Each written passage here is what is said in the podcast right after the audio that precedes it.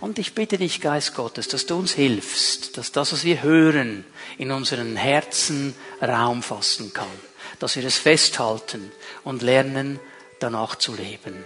Ich danke dir, Herr, dass wir in deinem Namen auch all die Zuschauer segnen dürfen, die am Livestream diesen Gottesdienst mitverfolgen. Wir segnen euch im Namen Jesu und wir beten, dass ihr die Gegenwart Gottes erlebt an dem Ort, wo ihr zugeschaltet seid, in Jesu Namen. Amen.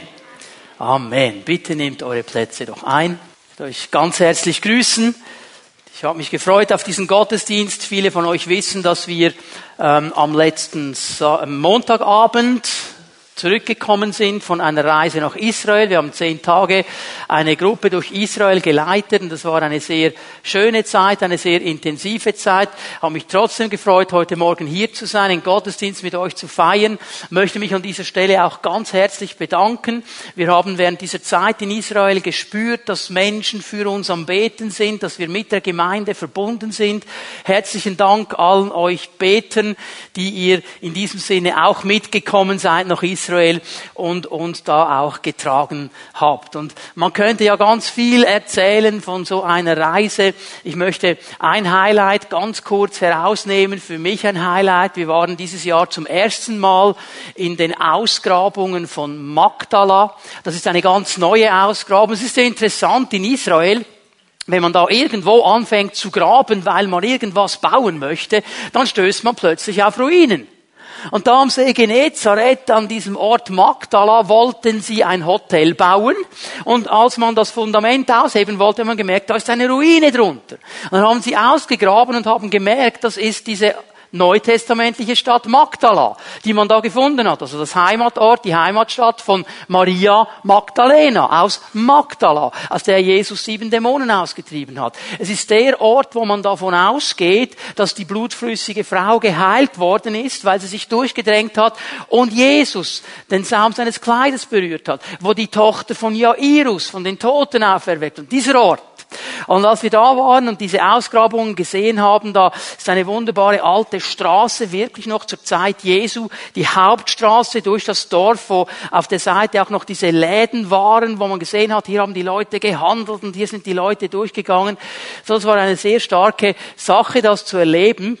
Und interessant ist, dass die Leute, die diese Ausgrabung betreuen, ein Haus gebaut haben, wo sie Gruppen einladen, Gottesdienste zu feiern und zu beten. Und etwas ganz, ganz Spezielles ist im Untergeschoss dieses Raumes. Da haben sie nämlich einen speziellen Raum gebaut und haben gesagt, hey, wir wollen diesen Raum wirklich als ein Raum haben, wo man beten kann, wo man Gott hören kann, wo man den Heiligen Geist erleben kann. Und sie haben von diesen Originalsteinen, die diese Straße ausgemacht haben, das da runtergenommen und haben den Boden so ausgelegt. Und als ich in diesen Raum hineinkam, da geschah etwas ganz Interessantes. Ich habe seit langer Zeit ein Bild in meinem Geist. Und ich suche dieses Bild, weil ich mir das einfach wünschen würde, es zu haben und ich habe noch keinen gefunden, der das gezeichnet hat. Und ich kam in diesen Raum und ich zeige euch, was an der Wand war. Genau dieses Bild. Und ich habe gedacht, jetzt hat jemand gemalt, was ich in meinem Geist gesehen habe. Und ich musste wirklich mit der Versuchung kämpfen, dieses Bild nicht abzuhängen und zu klauen. Ich habe sofort den Guide gefragt, habt ihr eine Kopie davon? Leider noch nicht. Also müssen wir uns mit dem begnügen, mit dieser Kopie hier. Und in, in, in dieser Zeit der Anbetung, die wir da unten hatten, war wirklich ein starkes Wirken auch des Heiligen Geistes. Und jetzt möchte ich etwas ganz, ganz Wichtiges sagen. Bitte hör mir gut zu. Das Wirken des Heiligen Geistes hat nichts zu tun mit diesem Bild oder mit den alten Steinen oder mit dem Ort, an dem wir waren. Der Heilige Geist ist überall derselbe. In Magdala, in Jerusalem, in Argentinien, in Südafrika, wo immer du hingehen willst. Der Heilige Geist ist immer derselbe. Aber da, wo Menschen sich öffnen und ihre Herzen öffnen und von Gott hören wollen, da kommt der Heilige Geist und er wirkt. Und hier möchte ich die Überleitung machen, auch für diese Predigt heute Morgen, dass wir lernen, solche Menschen zu sein, wie diese Frau, die sich einfach durch alles durchgedrängt hat, ihren Weg gebahnt hat, sich von nichts zurückhalten ließ und gesagt hat, ich will einfach nur den Saum seines Kleides berühren. Und wenn ich den Saum seines Kleides berühre, dann werde ich geheilt werden. Und das wird heute Morgen geschehen. Wir haben das sehr stark gespürt im Gottesdienst, in den Vorbereitungen, im Gebet, dass der Heilige Geist ein Werk tun will. Und das hat er schon getan im, im ersten Gottesdienst. Und ich musste ein bisschen schmunzeln, als der Feueralarm losging. Weil der Heilige Geist hat gesagt, ich komme heute Morgen komm mit Feuer. Dass der Alarm losging, was war ein guter Reminder. Und ich glaube wirklich, dass der Herr etwas tun möchte in unserer Mitte, wenn wir heute Morgen noch einmal über so Schritte in ein befreites Leben hinein sprechen wollen. Ich habe ähm, vor Israel damit begonnen, euch die ersten Schritte zu zeigen. Ich mache hier eine Fortsetzung, möchte euch noch einmal an die wichtigsten Punkte erinnern, die wir schon gesehen haben in dieser ganzen Serie Aufbruch zu einem befreiten Leben. Das erste und das wichtigste, auch wenn es uns nicht gefällt, ist diese biblische Wahrheit, dass wir aus uns selber, aus unserer eigenen Kraft nicht frei werden können. Es ist ein Spannungsfeld, das Paulus im Römerbrief schon aufnimmt und sagt, ich kann die Dinge, die ich tun will, nicht tun. Ich tue immer das, was ich nicht tun will. Diese Spannung, die wir alle kennen, dass wir Dinge tun, die wir eigentlich eigentlich nicht wollen. Und wir möchten Veränderung. Und wir möchten, dass es anders wird. Und wir merken, aus der eigenen Kraft kann das nicht funktionieren kann für eine gewisse Zeit funktionieren, aber es ist nicht eine langfristige Sache. Und Paulus gibt uns ja diesen wichtigen Hinweis, dass er sagt, aber durch die Kraft Jesu, durch die Auferstehungskraft des Herrn können wir in diese Freiheit hineinkommen. Es ist wieder dieses Bild dieser Frau, die gesagt hat, wenn ich ihn berühre, wenn ich meine Not zu ihm bringe, meine Unfreiheit zu ihm bringe, mein Gebrechen zu ihm bringe und wenn ich Kontakt mache mit ihm, wenn ich ihn berühre, dann kann ich frei werden. Und das ist noch dasselbe wie damals vor 2000 Jahren, weil Jesus sich nicht verändert hat und sein Geist sich nicht verändert hat. Aber es liegt da in diesem Hingeben und Erwarten, dass er etwas tut, ein Geheimnis drin. Wir haben gesehen, dass wir dann vor allem mit einem Problem umgehen müssen, und das ist das Ich-Problem. Dass wir uns selber so gerne so wichtig nehmen, in die Mitte nehmen, auf den Thron des Lebens setzen. Immer darum schauen, dass das, was ich will, jetzt kommt und wenn ich es nicht bekomme, bin ich dann nicht zufrieden. Und es muss hier ein radikaler Herrschaftswechsel kommen. Dieses Ich auf dem Thron deines Lebens muss da runter und da muss der Herr rauf. Er ist der Herr deines Lebens. Es betrübt mich, wenn ich in der Seelsorge immer wieder Menschen höre, die mir sagen, ja, ich weiß, dieser Bereich meines Lebens, das ist nicht gut, da bin ich nicht frei, aber ich will es nicht loslassen. Das ist wie eine Insel, auf die ich mich zurückziehen kann. Das brauche ich. Du glaubst deinem Ich mehr als der Verheißung des Herrn, der sagt, ich habe alles, was du brauchst und noch viel mehr. Und du vertraust mehr deinem Ich, deinem Fleisch, als dass du dem Herrn vertraust. Der Herr kann dir eine Insel schenken. Kannst du deine weit wegwerfen. Aber wenn das Ich da drauf bleibt, dann wird es nicht funktionieren.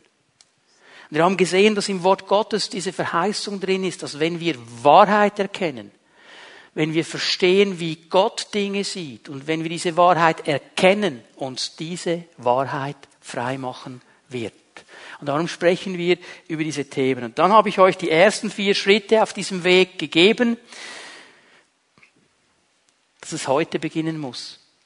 Also wenn du merkst, es braucht einen Schritt, es braucht einen Punkt, wo ich mich jetzt dahin bewegen muss, dass du das heute machst. Nicht morgen, nicht übermorgen, nicht auf einen bestimmten Moment wartest, sondern heute, wenn du seine Stimme hörst, aufstehst wie diese Frau und sagst, egal was mir jetzt im Weg steht, ich dränge mich durch und ich greife meinen Jesus und ich greife ihn mit beiden Händen das will ich heute tun, nicht irgendwann. Wir haben darüber gesprochen, dass wir aufhören müssen mit Schuldzuweisungen. Der ist schuld, das ist schuld, dieser Umstand ist schuld, meine Familie ist schuld, dass wir lernen müssen, die Schuld nicht anderen zuzuweisen, sondern selber damit richtig umzugehen. Es beginnt mit einer Selbstprüfung. Was läuft in meinem Leben überhaupt ab? Wo bin ich überhaupt und was steht da überhaupt drin? Und dann eben dieses unter die Herrschaft Jesu kommen ganz bewusst sagen, Herr, du bist der Herr meines Lebens. Alles, was ich tue, alles, was ich bin, es soll dir gehören, du sollst der Herr sein. Und hier möchte ich heute Fortsetzung machen und euch die nächsten Schritte zeigen. Und Der erste Schritt, ich muss sagen, die ersten beiden Schritte, ist wie ein Doppelschritt eigentlich. Man könnte das zusammenfassen unter einem Schritt. Ich habe mich entschieden, dafür zwei Schritte daraus zu machen, sind aber ganz, ganz eng miteinander verbunden. Das erste, was ich euch heute Morgen zeigen möchte, ist eine ganz einfache Aufgabe. Halte dich fern von Versuchung. Wenn du frei werden willst, halte dich fern von Versuchung. Umfahre jeden Bereich von Versuchung in deinem Leben großräumig. Das ist eine einfache Wahrheit. Ich weiß, es sind einige enttäuscht. Das ist ja, ist ja eigentlich Common Sense, ist ja eigentlich klar, oder? Ja, wenn ich, wenn ich irgendwo nicht von einer Biene gestochen werden will, dann halte ich mich von Bienen fern. Ist schon klar. Warum machen wir es dann nicht? Wem wollen wir dann etwas beweisen, wenn wir uns dann bewusst in solche Situationen hineinbegeben? Wollen wir allen um uns herum beweisen, was für starke Glaubenshelden wir sind? Dass wir es eben doch im Griff haben? Warum sagen wir dann, ist ja klar und machen es trotzdem? Wenn wir nicht versucht werden wollen, müssen wir lernen, Situationen, Umstände, Orte, die uns in Versuchung bringen, zu meiden und weiträumig zu umfahren. Wisst ihr was, wenn ich ein Buch schreiben würde über die Fragen, die am meisten gestellt werden als in der Seelsorge, wisst ihr, was eine der meistgestelltesten Fragen ist? Darf man das als Christ? Darf man das als Christ? Immer ausloten, was darf ich noch? Immer ausloten, wie weit kann ich noch gehen? Immer ausloten, wie viel Versuchung kann ich noch zulassen? Wir müssen lernen, Versuchung großräumig zu umfahren. Ich weiß, wenn diese Orte mir Mühe machen, ich muss mich ganz bewusst von diesen Orten trennen. Wenn es Situationen sind, wenn es Umstände sind, ich muss diese Situationen, diese Umstände auf meinem Leben ausblenden und sagen, da gehe ich nicht hin, weil an diesen Orten werde ich versucht. Ich gebe euch eine Stelle aus Römer 13, Vers 14. Ich lese das aus der guten Nachricht Übersetzung. Eigentlich bin ich nicht ein Riesenfan dieser Übersetzung, aber hier an dieser Stelle haben sie geniale Arbeit geleistet. Sie haben so wunderbar auf den Punkt gebracht, was Paulus im Griechischen schreibt. Lasset Jesus Christus den Herrn euer ganzes Leben bestimmen. Und jetzt schau mal, was da steht. Und hätschelt nicht eure alte, selbstsüchtige Natur. Hätschelt nicht euer Fleisch. Hätschelt nicht euer altes Leben tätschelt das nicht wie so ein verzogenes Kind, das einmal einen Pips macht und sofort alles bekommt, was es will. Hätschelt es nicht wie dieses Schoßhündchen, das vor lauter Bauch nicht mehr gehen kann und trotzdem immer noch ein Goodie bekommt, wenn es sich herzig anschaut. Das ist das Bild des Hätschelns. Das griechische Wort ist Vorsorge treffen. Also mach keine Vorsorge, überleg nicht im Voraus schon, wie könnte ich meinem Fleisch jetzt gut tun? Wie könnte ich jetzt das noch erreichen? Wie könnte ich das noch bekommen? Hätschelt nicht, eure alte selbstsüchtige Natur, damit die Begierde keine Macht über euch gewinnt. Hier steht im Griechischen der Hunger des Fleisches. Und je mehr du den fütterst, desto hungriger wird der. Und er sagt hier, wenn du diese Vorsorge triffst und wenn du hier hätschelst, dann wirst du irgendwo in den Bereich hineinkommen, wo diese Dinge Macht haben über dich, wo du nicht mehr frei bist, wo du nicht mehr selber entscheiden kannst, wo du gebunden bist. Das ist ein Bereich der Unfreiheit. Und es hat damit zu tun, dass ich bewusst an Orte auch hingehe, wo ich eben versucht werde. Und darum lerne ich, diese Punkte zu umfahren. Bring dich nicht in Situationen der Versuchung. Hör mal, wenn du Probleme hast mit Alkohol, wenn du einfach immer so konstant ein, zwei, drei Gläser mehr trinkst, als das gut wäre für dich. Ich weiß nicht, ob eine Bar der beste Ort ist, wo du dich aufhalten solltest. Hinzugehen und sagen, Happy Hour und ich werde mir beweisen, dass ich nur Mineralwasser bestelle. Dann kannst du auch in einen Veggie-Shop gehen, wo es keinen Alkohol gibt. Was willst du dir beweisen? Warum gehst du an diese Orte hin? Oder wenn du weißt, ich habe Mühe mit meinen Augen, gerade als Mann. Es ist interessant, wenn du an einen Kiosk gehst. All die Magazine, die Männer interessieren. PC-Magazine, also ich will jetzt keiner Frau zu nahe treten, vielleicht interessiert dich das ja auch. Aber so großmehrheitlich so die Männer nicht. PC-Magazine, Automagazine, Sportmagazine und so. Und immer da, wo diese Magazine sind, sind auch die nackten Frauen. Immer da. Interessanterweise. Nicht bei irgendwie Living at Home oder wie kann ich meinen Garten besser umgraben. Da findest du keine nackten Frauen. Aber da, wo die Männermagazine sind, hör mal, lieber Bruder, wenn du weißt, dass dir das Mühe macht, warum gehst du hin?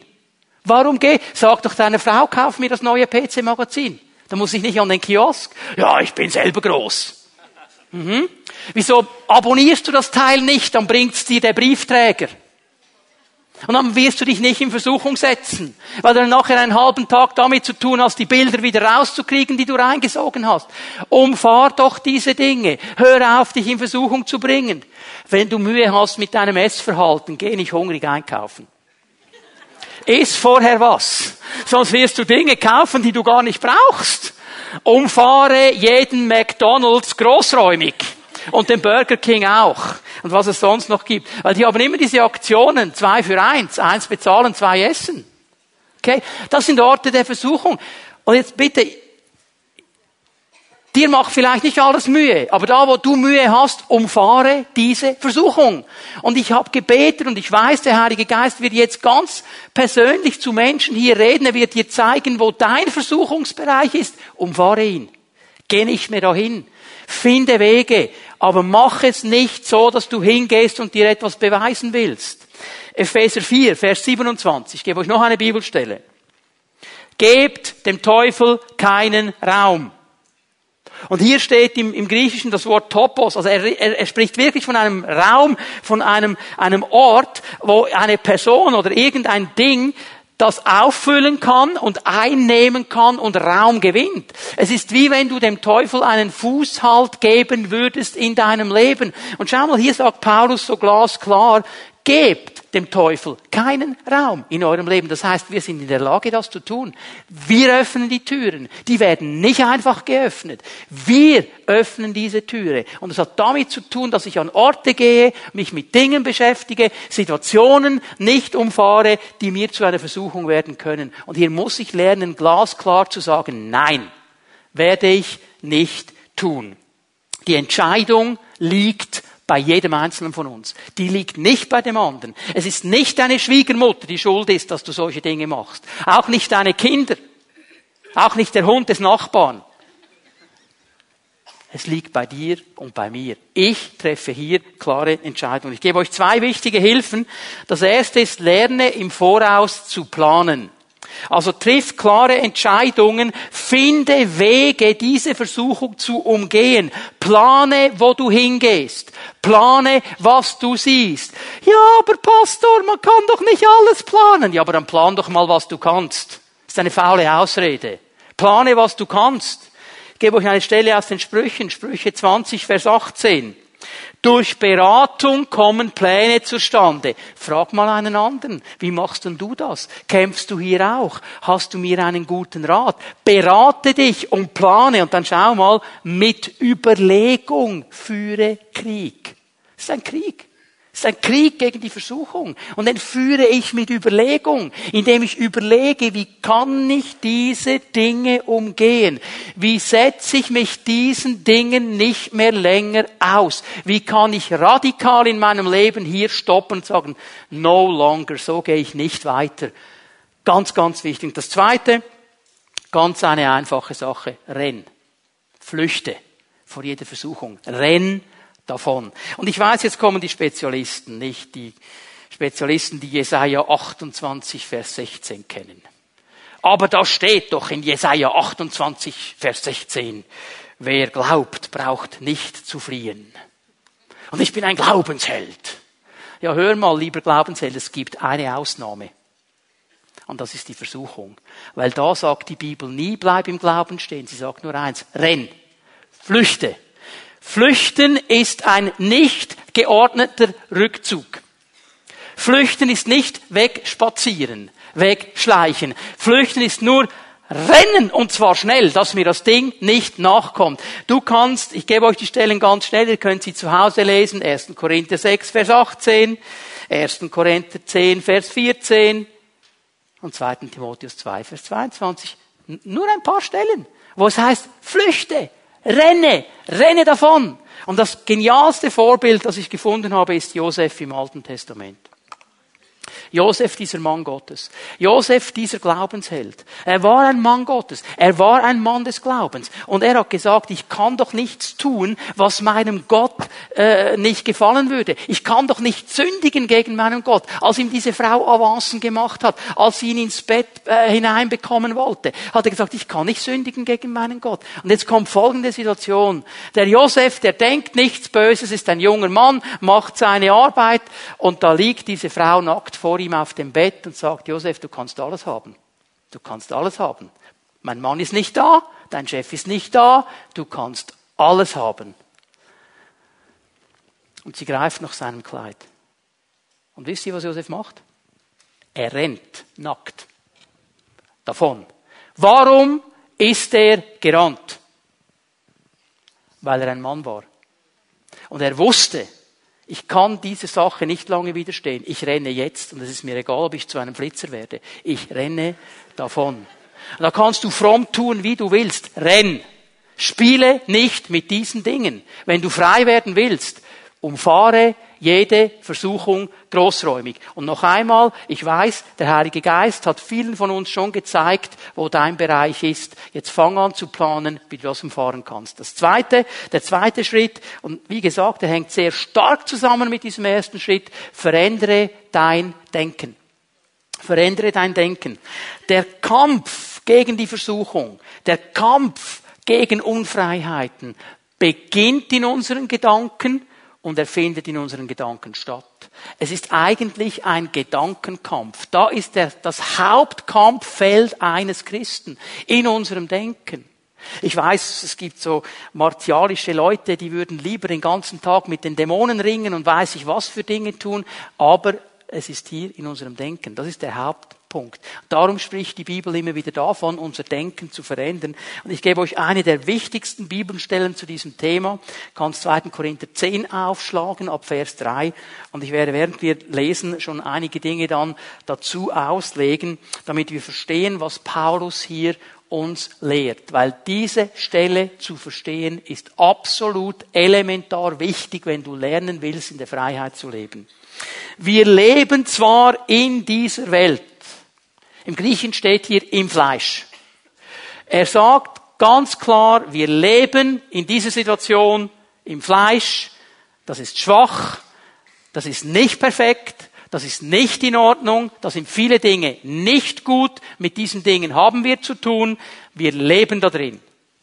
Da gibt es nicht einen Ausweg. Du kannst nicht irgendwie äh, einen, einen äh, Weg in die Sicherheit hier finden. Da sind wir alle drin. Aber, aber sagt er, das heißt noch lange nicht, dass wir so kämpfen, wie die Welt kämpft. Also fleischlich, auch hier wieder das Wort fleischlich. Wir kämpfen nicht aus unserer eigenen Kraft, wir kämpfen nicht mit den Möglichkeiten, die wir aus uns selber haben, wir kämpfen in einer ganz anderen Dimension. Dieser Kampf gegen die Versuchung, dieser Kampf für die Freiheit ist nicht ein Kampf im Natürlichen, es ist ein geistlicher Kampf. Und darum können wir ihn nur geistlich führen. Die Waffen, mit denen wir unseren Kampf führen, sind nicht fleischlich. Sie sind nicht von dieser Welt. Es sind nicht die Dinge dieser Welt. Es sind Waffen von durchschlagender Kraft. Hier steht im Griechischen, sie sind kraftvoll durch Gott. Gott macht diese Waffen stark. Noch einmal das Bild dieser Frau. Sie hat den Saum von Jesus angegriffen. Sie hat ihn berührt. Sie hat einen Kontakt gemacht mit ihm. Und dann ist die Kraft geflossen. Diese Waffen sind kraftvoll durch Gott. Es geht also an Menschen, die gesagt haben, Herr, ich kann das nicht selber. Ich brauche dich. Ich brauche deine Kraft. Ich kann das nicht aus meinen eigenen Fähigkeiten jetzt packen. Ich brauche dich. Und diese Waffen dienen im Einsatz für Gott dazu, feindliche Festungen zu zerstören. Zum Wort zerstören, das heißt niederreißen, das heißt demolieren, das heißt bis auf den letzten Stein kaputt machen, schleifen, dass nichts mehr übrig bleibt. Und wenn er hier von Festungen spricht, dann spricht er nicht von natürlichen Festungen. Also er spricht nicht irgendwo von einer Burg oder von einer Festung, irgendwo, wie wir sie in der Schweiz auch haben. Er spricht von einer geistlichen Wahrheit. Ich werde euch das gleich jetzt zeigen. Es ist eine Festung in uns in unserem Denken. Es ist nichts Äußerliches. Mit diesen Waffen bringen wir eigenmächtige Gedankengebäude zum Einsturz. Hier steht das Wort Logismus, das heißt logische Argumente, Berechnungen. Hier ist in uns etwas entstanden durch logische Argumente, durch Berechnungen, durch natürliche Sicht der Dinge und es ist wie zu einer Festung geworden. Vielleicht, weil man dir dein Leben lang gesagt hat, das wirst du nie schaffen. Du wirst nie auf einen grünen Zweig kommen. Vielleicht, weil man dir gesagt hat, du bist immer ein Versager und so weiter. Und es wird zu einer Festung in uns, zu einem Gedankengebäude, das uns in der Unfreiheit hält. Ich habe vor dem Gottesdienst in der äh, Gebetszeit ein Bild gesehen, wo Gott mir gezeigt hat, dass Menschen da sind, die sind in den Schlamm hineingefallen und die sind in diesem Schlamm liegen geblieben. Und in dieser Zeit, wo sie da drin liegen geblieben sind, ist eine Schicht an der anderen von Schlamm über diese Leben gekommen. Und die sind wie in, in einem Gerüst drin, die können sich gar nicht mehr bewegen, sind so voller Schlamm, dass sie sich nicht mehr bewegen können. Und sie denken, ich komme da nie mehr raus. Ich bin seit zehn Jahren schon da drin und ich schaffe es einfach nicht. Ich habe so viele Versuche gemacht und ich komme da nicht raus. Und das ist eine Gedankenfestung, weil mein Jesus hat gesagt, aller Schlamm dieser Welt reicht nicht aus, um dich zu binden. Amen. Er ist stärker als jeder Schlamm. Aber wenn wir diese Gedankenfestung zulassen, jetzt habe ich so viele Mal versucht, und dann kommt noch die fromme Route. Der Teufel kommt manchmal ganz fromm. Der kann ganz fromm sein. Ja, das ist vielleicht das Kreuz, das der Herr dir gegeben hat, das du tragen musst. Hör doch auf mit diesem frommen Theater. Er will uns in die Freiheit bringen. Das hat er gesagt. Dafür ist er gestorben am Kreuz von Golgatha. Und eine Festung hat immer zwei Funktionen. Eine Festung will gefangen halten, was in der Festung ist. Aber eine Festung ist auch hier, um alles, was von außen kommt, zurückzuhalten. Was geschieht, wenn die Wahrheit Gottes kommt? Dann wird diese Festung sich sofort aufbauen und sagen, nein, nein, nein, nein, nein, nein. Das kann nicht sein. Ich gebe dir jetzt fünf logische Argumente, warum das nicht sein kann. Und du hast es ja so viele Male versucht. Wir reißen, sagt er, allen menschlichen Hochmut nieder, der sich gegen die wahre Gotteserkenntnis erhebt. Interessant, ein zweiter Aspekt dieser Festung. Aller menschlicher Hochmut, wo Menschen sagen, das ist das Ich-Problem, ich schaffe das, ich packe das, ich mache das. Und das erhebt sich gegen die Erkenntnis Gottes. Ein anderes Wort für Erkenntnis, gegen die Wahrheit. Was macht uns frei? Die Wahrheit. Die Wahrheit kommt und jetzt entsteht sofort dieser menschliche Hochmut, sagt, nein, nein, nein, es gibt sicher noch einen anderen Weg. Nein, nein, nein, es kann auch anders funktionieren. Das sind diese Festungen, die uns zurückhalten und sie lehnen sich auf. Hast du gesehen, dass hier etwas ganz Aktives steht? Die lehnen sich auf. Das ist ein aktiver Kampf. Darum müssen wir da hineingehen und diese Dinge niederreißen. Ich weiß nicht, was deine Festung ist. Ich weiß nicht, was dich in der Unfreiheit drin hält. Aber ich weiß, dass der Heilige Geist dir das jetzt aufzeigt. Und dann können wir miteinander in den Kampf gehen und das niederreißen. Weil interessanterweise, auf das, was ich mich konzentriere, das fängt mich an zu bestimmen. Das, was ich in meiner Konzentration fokussiere, bestimmt mich. Ist dir auch schon mal aufgefallen, dass du vielleicht gar keine großen Probleme hast mit Essen und mit Lebensmitteln, bis du anfängst zu fasten? Und in dem Moment, wo du anfängst zu fasten und sagst, ich will jetzt nichts mehr essen, ich will jetzt fasten, da dreht dein Magen durch. Und dein ganzer Appetit dreht durch. Und du stehst am Morgen früh auf und träumst von einem Buffet. Und alles knurrt und krammelt. Und je mehr du dich darauf konzentrierst, nicht zu essen, sondern zu fasten, desto hungriger wirst du. Warum? Weil du denkst die ganze Zeit daran, ich will nicht essen. Ich will nicht essen. Mit was beschäftigst du dich? Mit Essen. Mit Essen. Darum müssen wir unser Denken verändern. Immer wenn ich mich darauf konzentriere, etwas nicht zu wollen, beschäftige mich damit. Ich denke dauernd daran. Und dann werden diese Gedanken zu einer Gruppe von Feinden in mir, die mich runterziehen, weil ich beschäftige mich. Wenn ich aufhören will zu rauchen, ich darf nicht rauchen, ich darf nicht rauchen, ich, ich will aufhören, ich will das nicht, Herr, ich will nicht, kein Nikotin mehr, kein Nikotin mehr. Und du siehst die Leute um dich herum und alle rauchen. Und die Zigaretten, die sie haben, sind riesengroß. Bei Schienen mit, und je mehr du daran denkst, das nicht zu wollen, desto mehr denkst du daran. Und es wird dich anfangen zu bestimmen. Und so weiter. Das sind die wichtigen Punkte. Aber hör mir jetzt bitte gut zu. Wir sind unserem Denken nicht ausgeliefert. Wir sind unserem Denken nicht ausgeliefert.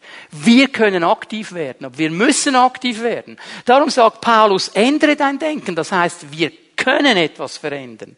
Und ich möchte euch hier äh, zwei wichtige Bibelstellen geben. Eine werde ich nur kurz zitieren, Markus 4, Vers 24. Die ist aber ganz wichtig. Jesus sagt hier zu seinen Jüngern, achtet auf das, was ihr hört. Achtet auf das, was ihr hört. Warum ist das wichtig? Was wir hören, bestimmt mein Denken. Was ich höre, bestimmt mein Denken. Und wir alle denken nicht in Buchstaben. Also wenn ich jetzt sage Hund, dann hat niemand von euch gedacht H-U-N-D. Ihr habt alle ein Bild eines Hundes gesehen. Wenn du einen eigenen hast, hast du wahrscheinlich deinen gesehen. Wenn dein Nachbar einen hat, der die ganze Nacht kläfft, dann hast du diese Töle wahrscheinlich gesehen, okay? Du hast einen Hund gesehen. Und wenn ich jetzt sage, schwarzer Hund, sind all die Weißen schon mal weg. Und wenn ich jetzt sage, großer schwarzer Hund, dann ist auch der kleine schwarze Rehpinscher nicht mehr aktuell. Wir denken in Bildern. Das, was wir hören, formt ein Bild in uns. Es bestimmt mein Denken. Darum sagt Jesus, achte mal darauf, was du reinlässt hier. Weil wenn du deine Gedanken ändern willst, in eine gute Richtung lenken willst, dann fängt es hier an. Hör mal, du musst dir als Christ nicht jeden Quark und jeden Mist anhören. Musst du nicht. Ich muss mir nicht das Getratsche und das faule Geschwätz von Christen anhören, die über andere Christen lästern. Muss ich nicht. Ich muss mir das Gemotz nicht anhören. Ich könnte es viel besser und muss ich mir nicht anhören. Will ich gar nicht hören. Weißt du was? Das ist Dreck, den kannst du bei dir behalten. Mein lieber Bruder, meine liebe Schwester, ich hab dich lieb, aber deinen Dreck behaltest du bei dir. Den muss ich mir nicht anhören. Darfst du ruhig mal Nein sagen. Achte darauf, was du hörst. Hier beginnt die Gedankenhygiene. Ich muss mir nicht alles reinziehen. Ich muss nicht alles hören. Ich muss nicht alles irgendwo durch meine Gedanken hindurchlassen, weil das verunreinigt mich. Und das Zweite, was ich lernen muss, ist, dass ich den Kanal wechseln kann. Denk an die Fernbedienung. Zack, zack, Kanal wechseln. Du kannst den Kanal wechseln. Fang an, an die guten Dinge zu denken. Fang an, an das Positive zu denken. Fang an, an das Befreiende zu denken. Hör auf, an die Dinge zu denken, die du nicht willst. Fang, hör auf, an die Dinge zu denken, wo du gefangen bist. Und fang an, an das Positive zu denken. Fang an, darüber nachzudenken, wie es ist, wenn du frei bist. Wie es ist, wenn du nicht mehr gebunden bist. Was der Herr mit deinem Leben tun kann. Wie dein, sein Geist in dich kommt und dich berührt und vorwärts bringt. Fang an, an diese Dinge zu denken. Ich gebe euch hier eine ganz wichtige Bibelstelle. Philipper 4, Vers 8. Und noch etwas, Geschwister, sagt Paulus, richtet eure Gedanken ganz auf die Dinge, die wahr und achtenswert sind. Ich stoppe mal hier. Auf was sollen wir unser Denken richten? Auf die Wahrheit. Was macht die Wahrheit? Frei.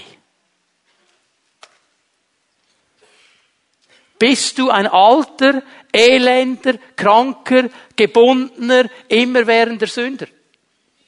Mein Wort Gottes sagt, ich bin gerecht in Jesus Christus. Das ist die Wahrheit. Ja, ich bin nicht perfekt, aber ich bin gerecht gemacht. Und ich bin erfüllt mit dem Heiligen Geist. Ich bin kein schwacher Hämpfli-Bämpfli. Der Geist Gottes ist in mir. Die Kraft Gott, das ist die Wahrheit Gottes. Fang an, an diese Dinge zu denken. Und dieses Wort achtenswert ist ganz interessant. Es kommt von der Wurzel Sebomai und hat eigentlich die Grundbedeutung von Anbetung, Verehrung und Lobpreis. Und hier hat mir der Herr etwas gezeigt, habe ich vorher noch nie gesehen.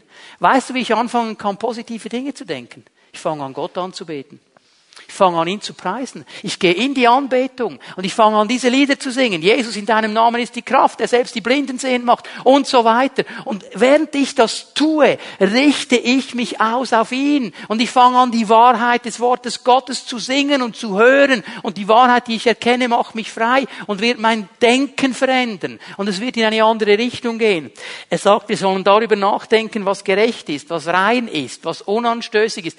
Weißt du was? Ist nichts anderes als Beschreibung des Charakters Gottes. Wenn du dich mit ihm beschäftigst, wenn du ihn anbetest, da fängt Gedankenhygiene an, weil dann fängst du an, seine Gedanken zu denken und du wirst anfangen zu sehen, was er sieht. So, Paulus gibt uns ein einfaches Prinzip. Ersetze das Schlechte mit Gutem. Wirf das Schlechte raus nimm das Gute rein. Das ist ein Prozess. Und er beginnt da, wo du anfängst, dich auf das Positive zu konzentrieren, auf die Wahrheit des Wortes Gottes. Wo du anfängst, dieses Wort zu lesen. Wo du anfängst, dieses Wort in dein Leben aufzunehmen. Wo dein Denken gefüllt ist mit dem Wort Gottes. Jemand hat dieses Bild mal so ähm, versucht zu beschreiben und hat gesagt, hey, in, in uns sind zwei Hunde, ein weißer und ein schwarzer. Die kämpfen gegeneinander. Also ein bisschen mit den Hunden heute Morgen. Ne? Und der, den du mehr fütterst, der wird gewinnen. Der, den du mehr fütterst, wird gewinnen. Wie füttere ich meinen inneren Menschen? Mit was füttere ich ihn? Füttere ich ihn mit den desaströsen Meldungen, die ich den ganzen Tag höre? Oder füttere ich ihn mit dem Wort Gottes? Mit der Wahrheit Gottes? Mit der Sicht Gottes? Mit der Vision Gottes. Mit was füttere ich meinen Geist? Das wird mein Denken bestimmen. Ich mache einen nächsten Schritt, den ich euch zeigen möchte. Und ich weiß, wenn ich den jetzt erwähne, dann denken viele Menschen, was hat das jetzt zu tun mit Freiheit? Ich werde es dir erklären. Wenn du frei werden willst, dann fang an, Beziehungen zu bereinigen. Fang an, Beziehungen zu bereinigen. Warum ist dieser Punkt wichtig? Alles, was mich kontrolliert, Überall da, wo ich nicht frei bin, wo ich unter der Macht von etwas stehe. Jede dieser Situationen hat das Potenzial, andere zu verletzen. Hat das Potenzial, Menschen zu verletzen. Wenn ich abhängig bin von irgendetwas, dann werde ich alle manipulieren, um das zu bekommen, was ich will. Das kann Alkohol sein, das können Drogen sein, das kann irgendwas sein, aber ich werde anfangen, mein ganzes Umfeld zu manipulieren, damit ich das bekomme, was ich haben will. Das, was mein Fleisch will. Und weißt du, was dann geschieht? Dann wird jeder Mensch, der mir begegnet, nicht mehr ein Mensch sein, sondern nur ein Mittel zum Zweck. Dann ist er für mich eigentlich nur das Mittel zum Zweck. Dann werde ich das sagen, das tun, dass er das macht, was mich befriedigt. Und das werden Menschen spüren und es verletzt sie. Weil wir Menschen sind von Gott geschaffen. Wir sind nicht Mittel zum Zweck. Wir sind die Krone der Schöpfung. Wir sind seine Kinder. Wir gehören ihm. Und ich habe kein Recht, andere Menschen so zu behandeln, als wären sie einfach ein Gegenstand und müssen das tun, was ich will. Das Manipulation wird Beziehungen zerstören. Ich denke an die Momente, wo Beziehungen zerstört worden sind aus dieser tiefen Trauer, weil eine Ehefrau nicht mehr damit fertig wird, dass ihr Mann nicht aufhört zu saufen und dann nach Hause kommt und sie schlägt und die Kinder schlägt. Und traurig darüber ist, dass er ihr schon hundertmal gesagt hat und ich höre auf damit und wieder nicht aufgehört hat. Ich denke an all diese Kinder. Wisst ihr, Kinder geben sich immer die Schuld. Wenn, wenn Eltern sich scheiden, die Kinder denken immer, ich war schuld. Was habe ich gemacht, dass Papi so viel säuft und mich schlägt? Was habe ich gemacht, dass Papi Mami nicht mehr lieb hat? Und es gibt tiefe Verletzungen in diese Leben hinein. Und es hat zu tun mit Unfreiheiten im Leben von Menschen. Oder diese Schuld, wo du selber nicht mehr fertig wirst, weil du ja, wenn ein Mann das tut, sich betrinkt und dann alles zusammenschlägt, der will das nicht. Der leidet darunter. Der steht nicht am Morgen auf und sagt, jetzt besaufe ich mich und dann schlage ich alles kurz und klein.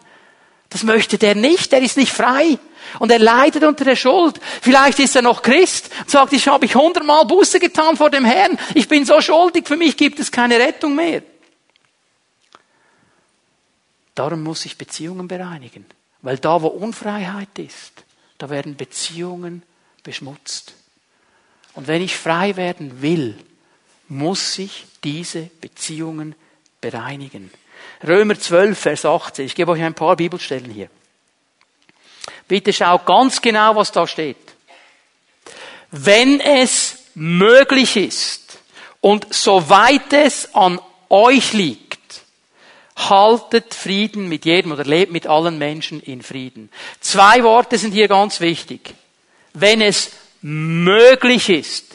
Es gibt Situationen, die sind nicht möglich zu verändern. Von denen spricht Paulus nicht. Setz dich nicht unter Druck mit diesen Situationen. Aber da, wo es möglich ist, so viel an dir liegt. Es gibt Situationen, wo du nichts verändern kannst. Von denen spricht Paulus nicht. Aber da, wo es möglich ist und wo du einen Unterschied machen kannst, hast du den Auftrag des Wortes Gottes, Frieden herzustellen. Das ist die Aufgabe, die er uns gibt. Weil wir hier verstehen müssen, wenn ich diese Bereiche nicht bereinige, wenn ich Schuld nicht vergebe und Vergebung nicht annehmen kann, bin ich immer ein gebundener Mensch. Ich behalte die Dinge, die mir Schmerzen zufügen, bei mir und sie bereiten mir noch mehr Schmerzen. Ich lasse sie nicht los. Ich vergebe sie nicht. Geben ist da drin. Ich gebe sie nicht weg. Ich möchte euch an dieses Gleichnis erinnern, Matthäus 18. Ganz bekannt, diese beiden Menschen, von denen Jesus spricht, beide haben Vergebung bekommen. Da ist ein Mann, der eine riesengroße Schuld hat. Eine Schuld, die er nie im Leben hätte zurückbezahlen können. Es wäre unmöglich gewesen, das zurückzubezahlen. Und der König, dem er das schuldet, er sagt zu ihm, ich vergebe dir diese Schuld. Du bist frei. Du kannst gehen ich vergebe sie dir. Und dieser Mann geht raus aus dem Thronsaal des Königs und er begegnet einem seiner Mitbrüder. Und dieser Mensch hat eine Schuld bei ihm, eine kleine Schuld. Und er sagt, hey, hab Geduld, ich kann's noch nicht zurückzahlen, hab Geduld. Und dieser Mann, dem diese Riesenschuld vergeben worden ist, er sagt, ich habe keine Geduld mehr, ich werfe dich ins Gefängnis. Jetzt ist einer im Knast, okay? Habt ihr mitgezählt? Eines, was geschieht? Der König hört diese Geschichte. Und er sagt, Moment mal. Ist es dieser Mann, dem ich diese Riesenschuld vergeben habe? Ja, König, es ist der. Ist es wirklich der? Es ist der. Nehmt ihn, werft ihn ins Gefängnis, übergebt ihn den Folterknechten. Ist ein Bild für Dämonen. Und jetzt sind beide im Knast. Der, der nicht vergeben wollte, ist genauso im Knast wie der, der eine Schuld hatte. Verstehen wir das? Beide sind gebunden. Beide. Und dieses Bild ist ein ganz einfaches. Wir sind diese Leute, die eine Schuld haben, die nie hätte beglichen werden können. Und Jesus Christus hat uns freigemacht. Er hat uns alles vergeben. Bis ins letzte Detail, bis zum letzten Rappen. Alles. Er hat's vergeben. Wir sind total frei.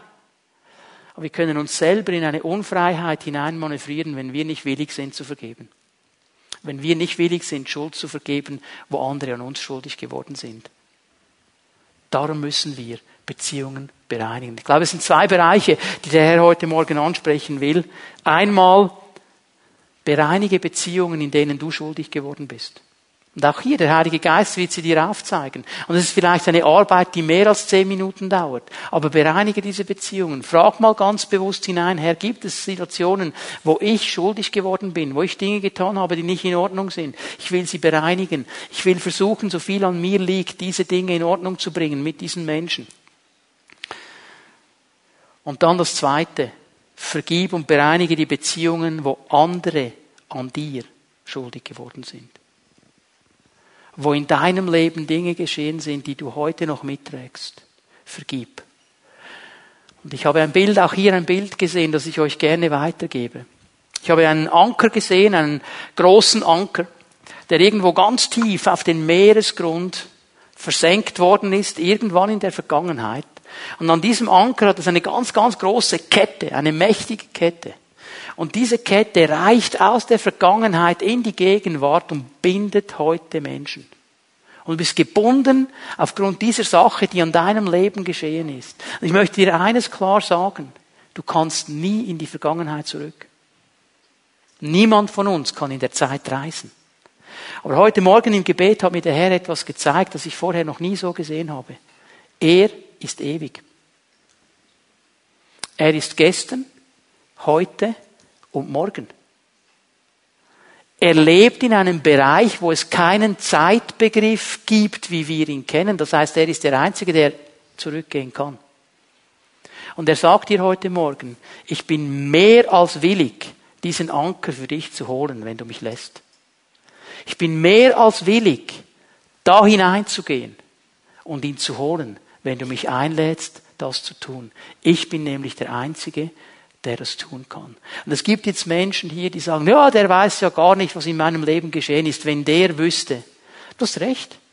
Ich weiß nicht, was dir geschehen ist. Ich weiß nicht, was dein Anker ist. Das weiß ich nicht. Weißt du was? Ich sage dir noch etwas. Ich kann dich auch nicht frei machen. Aber mein Jesus kann. Er kann. Und es geht um ihn. Und es gibt keinen Anker, den er nicht holen kann, wenn du ihn lässt. Er will Freisetzung schenken. Ich gebe euch noch zwei Bibelstellen. Matthäus 5, Vers 23. Wenn du deine Opfergabe zum Altar bringst und dir dabei einfällt, dass dein Bruder etwas gegen dich hat. Ich übersetze es mal in unsere heutige Zeit. Okay? Wir haben das ja gehört, Tom hat es vorgelesen, Hebräer 13, Vers 15. Lobpreis ist Frucht unserer Lippen, Opfer unserer Lippen. Also ich sage jetzt mal, wenn du am Sonntagmorgen in die Pfimi gern gehst, in den Gottesdienst, bereit zum Anbeten, bereit das Wort Gottes zu hören und es fällt dir ein, dass dein Bruder etwas gegen dich hat, dann lass dein Opfer liegen. Geh zu diesem Bruder und bring es zuerst in Ordnung, bevor du anbetest.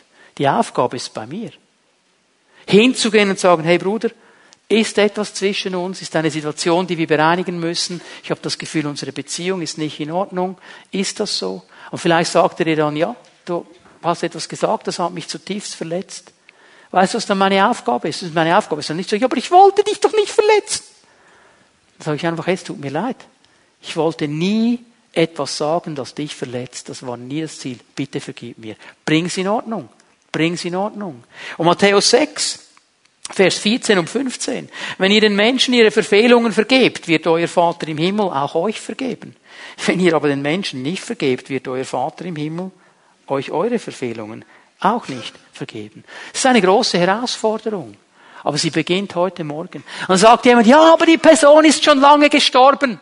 Und dann kannst du ihr trotzdem vergeben. Jesus ist nicht an eine Zeit gebunden. Kannst trotzdem vergeben. Sprich es einfach aus. Hol diesen Anker raus heute Morgen. Geh nicht länger so weiter. Ich gebe euch einen vierten Schritt. Auch sehr populär. Nimm Hilfe in Anspruch. Nimm Hilfe in Anspruch. Keiner von uns schafft es alleine. Wir schaffen es nicht alleine. Wir brauchen die Hilfe, wir brauchen die Unterstützung. Ich gebe euch die Übersetzung auf Fimianisch dieses vierten Schrittes. Also nimm Hilfe in Anspruch heißt auf Fimianisch, werde Teil einer Hauszelle. Ganz einfach, werde Teil einer Hauszelle.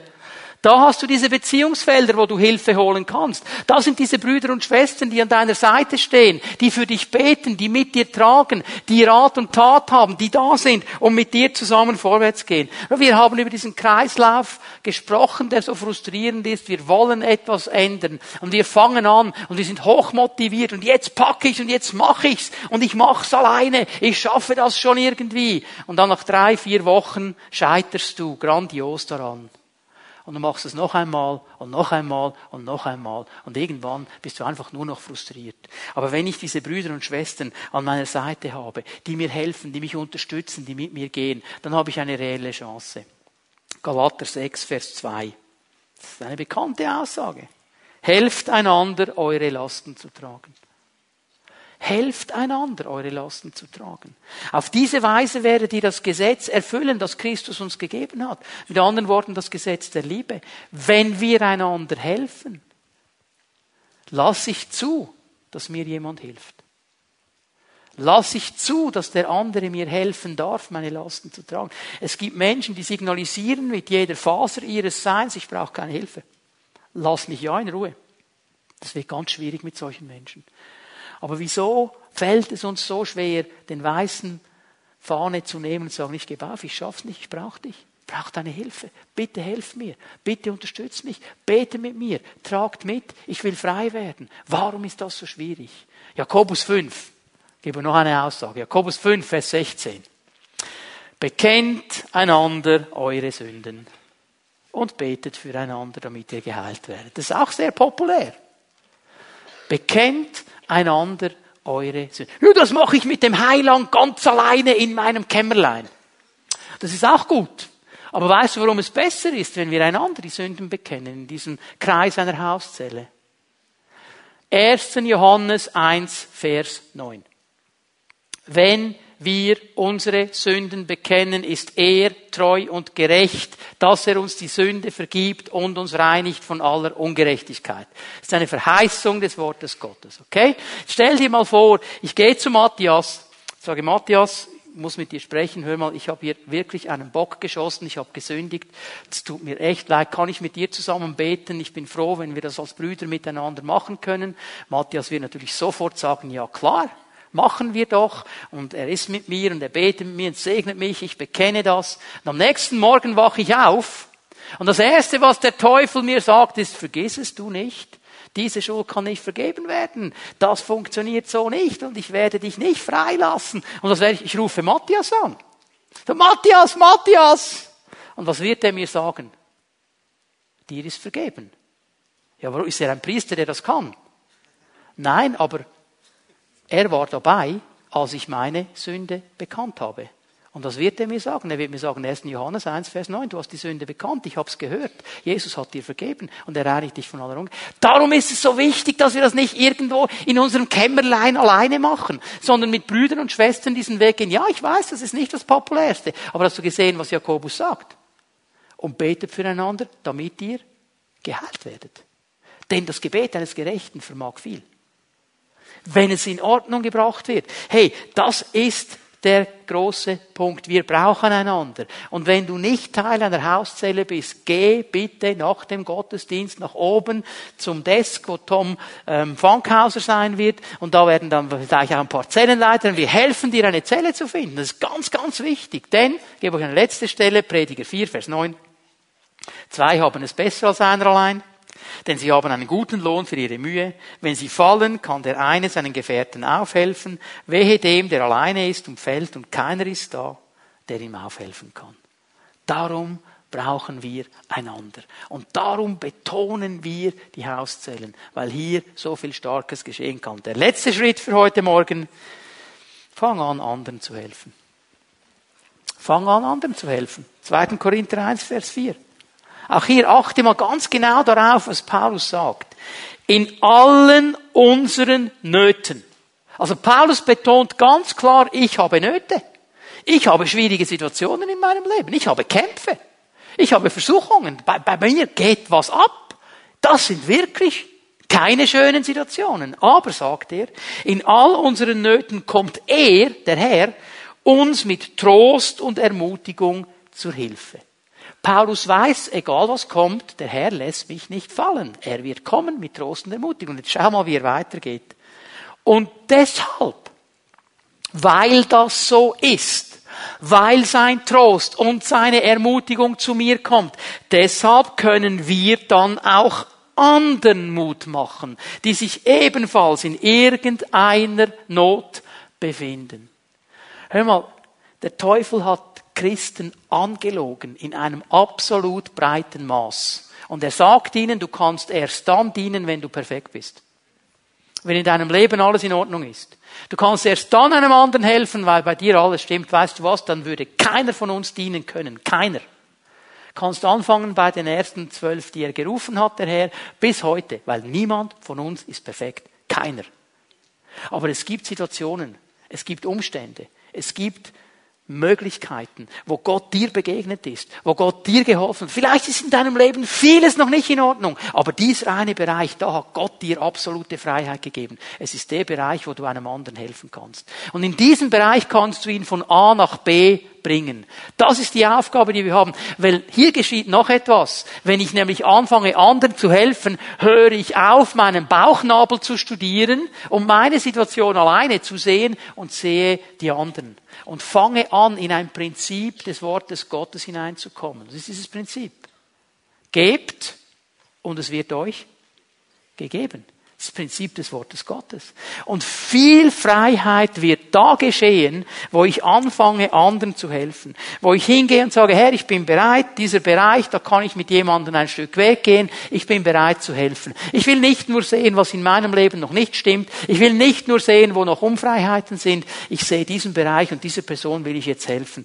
Und vielleicht wirst du Befreiung erleben, ohne dass du etwas davon merkst. Einfach weil du anfängst, dich auf andere Dinge auszurichten. Prinzipien des Wortes Gottes. Die Bibel nennt das ganz einfach, sie nennt es Jüngerschaft. Sie nennt es das Normalste, das im Leben eines Christen eigentlich geschehen soll, dass wir miteinander unterwegs sind. Der Herr fordert uns heraus heute Morgen. Er fordert uns heraus, klare Schritte und Entscheidungen zu treffen. Ich weiß, dass der Herr während der Verkündigung in dein Leben hineingesprochen hat. Er hat dir Schritte gezeigt. Er hat dir gezeigt, was bei dir dran ist, wo du einen Schritt tun kannst heute Morgen. Und die Herausforderung ist jetzt eine ganz einfache. Was machst du damit? Was machst du damit? Und ich möchte dich noch einmal ermutigen. Wir stehen mal auf miteinander. Bitte, dass die Lobpreisgruppe sich bereit macht. Darf ich noch einmal dieses Bild sehen? Könnt ihr das Bild noch einmal einblenden? Was machst du heute Morgen? Diese Frau, sie hat gesagt, heute, wenn der Herr hier ist, ich lasse mich nicht mehr zurückhalten. Egal, welche Hindernisse ich überwinden muss. Egal, wer gegen mich steht. Egal, was geschieht. Bei ihm ist Heil. Und ich werde mich durchdrängen und ich werde mich durchwürgen und ich werde über jedes Hindernis steigen und ich werde heute einen Schritt tun. Ich glaube, das ist die Herausforderung des Herrn heute Morgen. Darf ich bitten, dass Zellenleiter, die hier sind, jetzt gleich nach vorne kommen und sich bereit machen, mit Menschen zu beten. Wir werden miteinander in die Anbetung, in den Lobpreis gehen. Und wenn wir den Herrn noch einmal anbeten und groß machen, möchte diesen Raum hier vorne öffnen. Jesus ist hier. Er kennt die Festungen in deinem Leben. Er weiß, wo du in diesen Schlamm verkrustet bist und nicht mehr rauskommst. Er weiß, ob da in deinem Leben irgendwelche Enker sind, die heute Morgen gehoben werden sollen. Er weiß Bescheid über die dunklen Seiten deines Lebens die Seiten, mit dem, über die du mit niemandem sprichst. Und er möchte da hineinkommen heute Morgen. Er möchte dich befreien. Er möchte Heilung in dein Leben schenken. Er möchte eine neue Qualität von Leben schenken. Er reinigt, er vergibt, er befreit. Er stellt wieder her. Und er möchte dir sagen heute Morgen, dass die Zeit, die vor dir liegt, viel stärker sein wird als alles, was du bis jetzt erlebt hast, wenn du lernst, mit ihm zu gehen. Er sagt dir heute Morgen, ich bin es und ich bin der Einzige, der das zurückerstatten kann und wiederherstellen kann, was die Heuschrecke und der Fresser in deinem Leben vertilgt haben. Ich bin der Einzige. Und ich warte darauf, dass du meine Hand ergreifst heute Morgen. Ich warte darauf, dass du einen klaren Schritt machst zu mir. Wie diese Frau gekommen ist, den Saum meines Kleides angefasst hat. lade ich dich ein zu kommen heute Morgen. Ich bin hier, sagt der Herr. Ich bin hier.